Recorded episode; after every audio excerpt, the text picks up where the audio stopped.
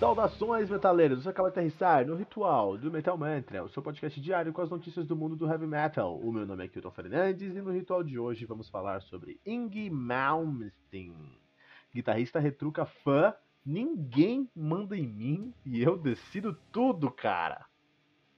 Vai vendo, meu nome é Fernando Piva e alguns anos atrás era lançado o habitual Levitations. Isso aí, do Intronaut, banda que eu amo, paixão, coisa incrível. e para completar o nosso ritual da semana aqui, a nossa convidada mais que especial, Júlia Brasolim, com a gente aqui mais uma vez. Júlia, além do Missão Exoplaneta, quais outros podcasts você produz? Fala aí para nossos ouvintes. Olá, seres maravilhosos. É, eu, além do Missões do Planeta, eu também pro, produzo, coproduzo o Terapeuta, podcast Terapeuta de audiodrama, com o Lucas Fouier, que é o diretor, roteirista, criador e é o, praticamente o deus do universo do, do terapeuta, ele que decide matar, criar e personagens.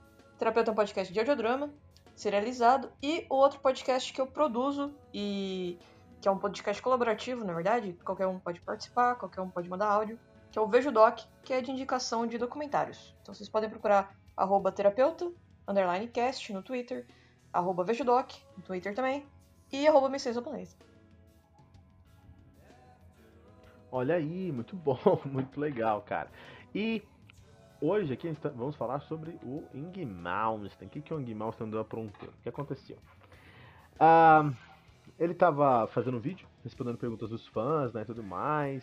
E aí, no meio do, da, da entrevista, ele fez algo que só o Indy Malmsteen faria no meio da entrevista. No meio do vídeo que ele estava gravando, ele fez algo que só ele faria mesmo, cara. Ele falou: é, é, na, minha, na minha carreira, o meu, o meu empresário não me fala o que eu tenho que fazer. Eu sou o único que toma decisões em todos os assuntos que referem à minha música. Eu sou as pessoas que eu faço, que eu mexo com o contrato. Eu sou as, eh, as pessoas que eu mando embora. Quem toca nos meus discos, quem não toca nos meus discos, quem toca na minha turnê.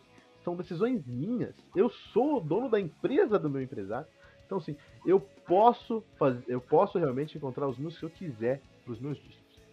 Então, cara, o Ing Mouse enfiou o pé no retorno e falou que ele faz tudo e é o dono de tudo da banda dele, cara. Você ficou surpresa com essa atitude delicada do Ing Malmsteen, Julia Brasolin?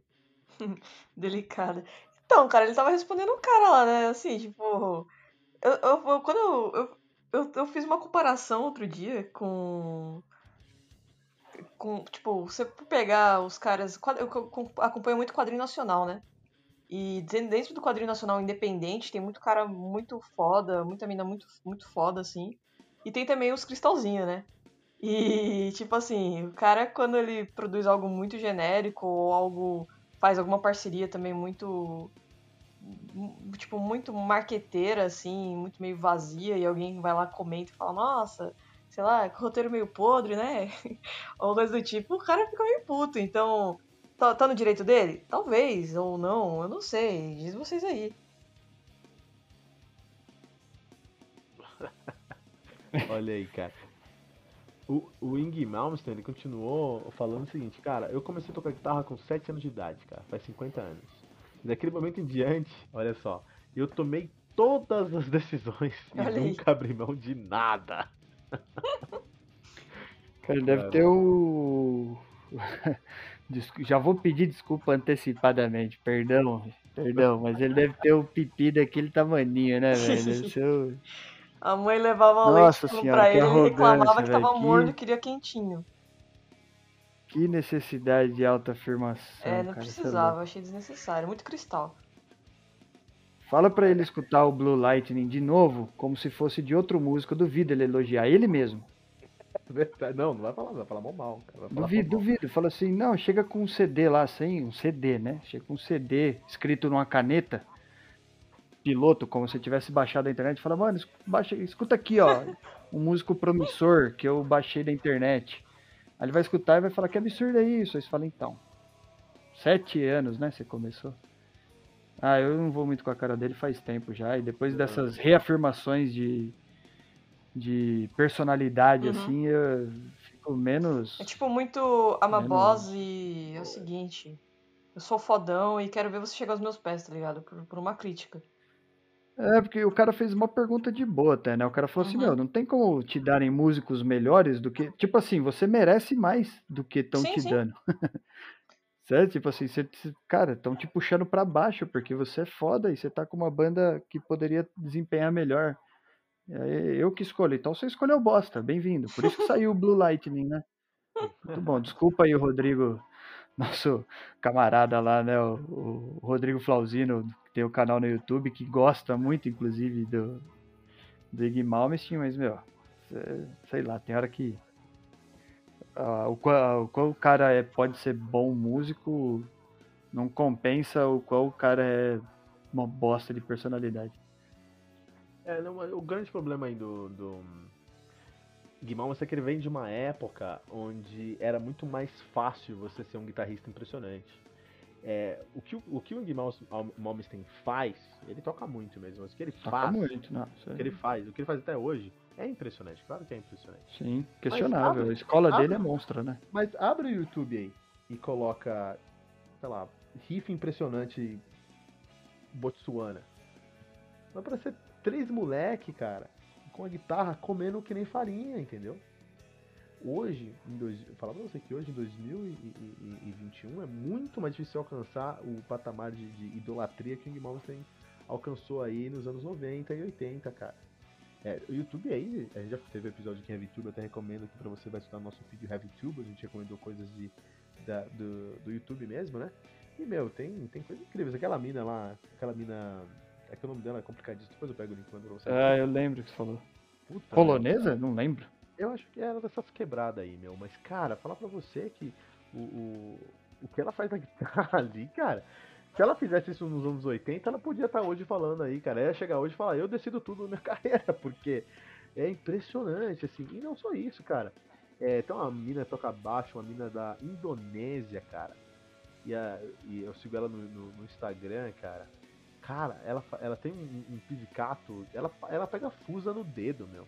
Fusa no dedo. Não precisa ir muito longe. O, Mica, o Mikael Pipoquinha, aqui, no, aqui no, no Recife também, no Brasil, é um baixista incrível também. aí Hoje tá muito mais. é, o- Esses dias apareceu um vídeo aí de um moleque tocando umas panelas mesmo, tocando The Dance of Eternity do DT, cara. Tanto que o, que o Portnoy foi lá e deu uma batera pra ele, entendeu? Então hoje é muito, muito mais complicado o cara alcançar esse, esse, esse. Por causa da internet, por causa da difusão da informação, o cara alcançar esse patamar de idolatria aí. E esse patamar de idolatria é muito ruim, porque o que acontece? O Ing Malmsteen se acha o dono do mundo, se acha o dono da verdade, não escuta o que tá acontecendo, e o, o Blue Lightning é um álbum que não faz sentido desde 82. E foi lançado agora em 2020, 2019. Olha o problema. Pois é, Mas vocês então. não acham que é tipo o cara.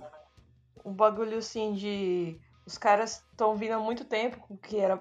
Você vai comparar com hoje, antigamente vai. Era. Nossa, meu Deus, que incrível. E foda, então ele vem construindo desde essa época e hoje, como é tudo mais. Não existe, vai. Vou usar a palavra deuses, mas ídolos do rock como existia antes.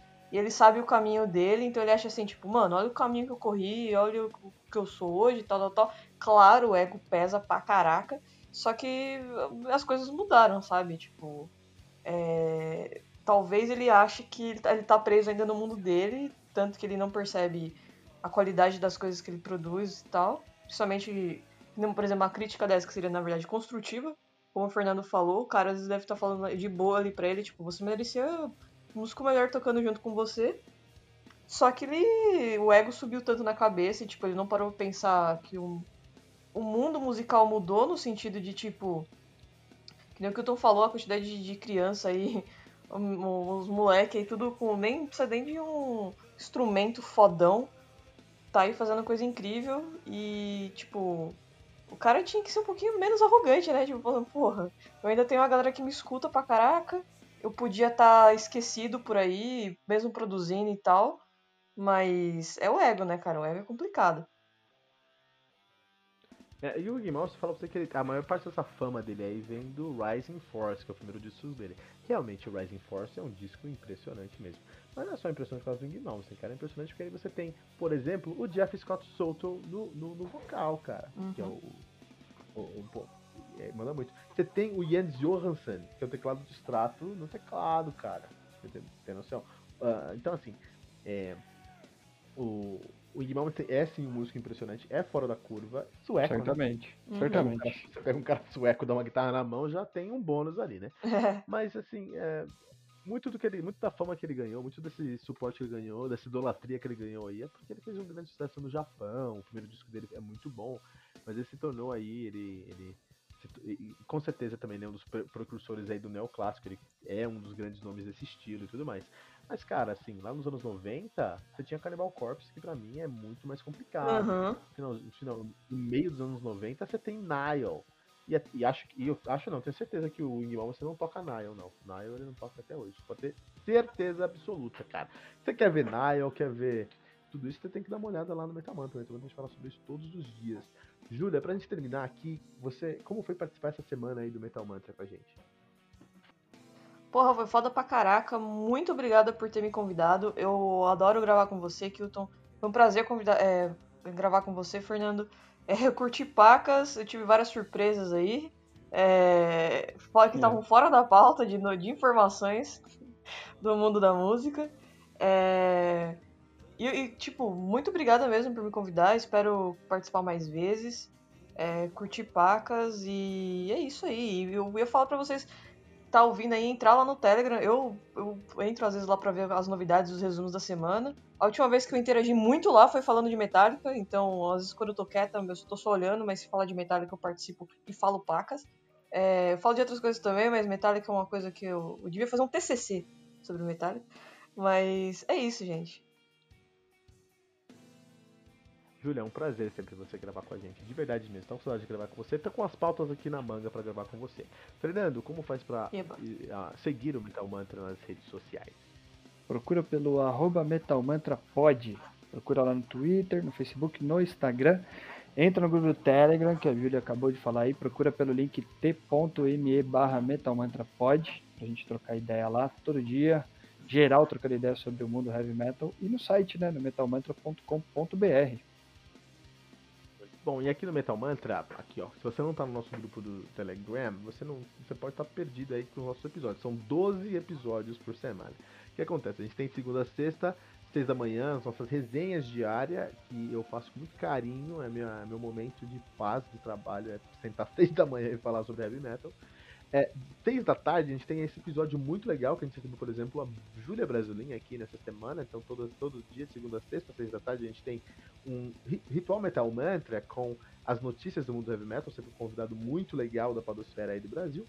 E aos sábados nós temos episódio com o Fernando Piva. Preciso falar, Júlia, que você precisa escutar o Radar Metal Mantra sábado às 18 horas do Fernando Piva, Júlia. É muito legal, cara. Ele pega e vai, fazer os coment- vai falar sobre os comentários do, do- que a gente recebeu na semana e tudo mais, mas ele vai falar também sobre o que tá saindo no mundo do heavy metal. E toda semana Foda, tem foda. muita coisa boa saindo, cara. Então a galera aí, a gente, a gente fica perdido com o que tá saindo no mundo do heavy metal, a gente fica escutando Marília Mendonça, a gente fica escutando Bittencourt com o Tony Garrido, a gente perde aí a mão do que tá acontecendo no mundo do heavy metal. O Fernando tá aqui pra nos salvar. Eu, particularmente, durmo sábados à noite. Sábado, Fernando, você acha que você não sabe disso? Noite, terminou meu trampo, terminou tudo que tem que fazer no sábado à noite, trampo não, que eu não trampo sábado. Eu pego o meu fone, vou pro meu quarto e eu escuto Radar Metal Mantra enquanto eu vou dormir, cara. Você é minha companhia pra dormir todo sábado à noite, cara. Obrigado, Fernando. Você tem que dormir com o caderninho, porque eu viro e mexe peço as resenhas lá, hein? Tem coisa que eu Cara, acho que vale a pena, cara. Tem coisa que. Eu- Cara, eu, eu preciso comentar no site, porque você fala várias coisas que eu falo, puta, tem que comentar. Eu vou começar a E ficar essa semana não tá diferente, hein, cara. Tem, tem uns três lançamentos, tem debut pra caramba aí que eu já tô, já veio chutando porta já, cara. Essa semana tá Ah, pe- pe- pesada, pesada.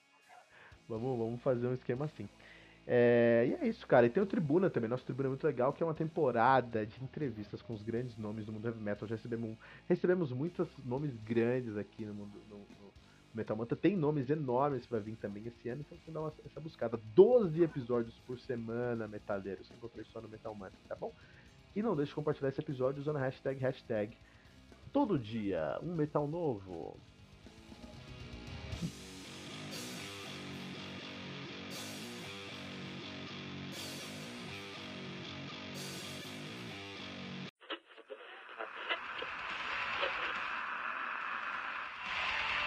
Ficamos por aqui com mais uma edição do seu podcast diário sobre o mundo do heavy metal.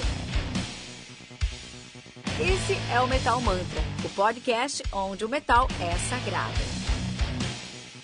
Não esqueça de deixar seu comentário no nosso site metalmantra.com.br.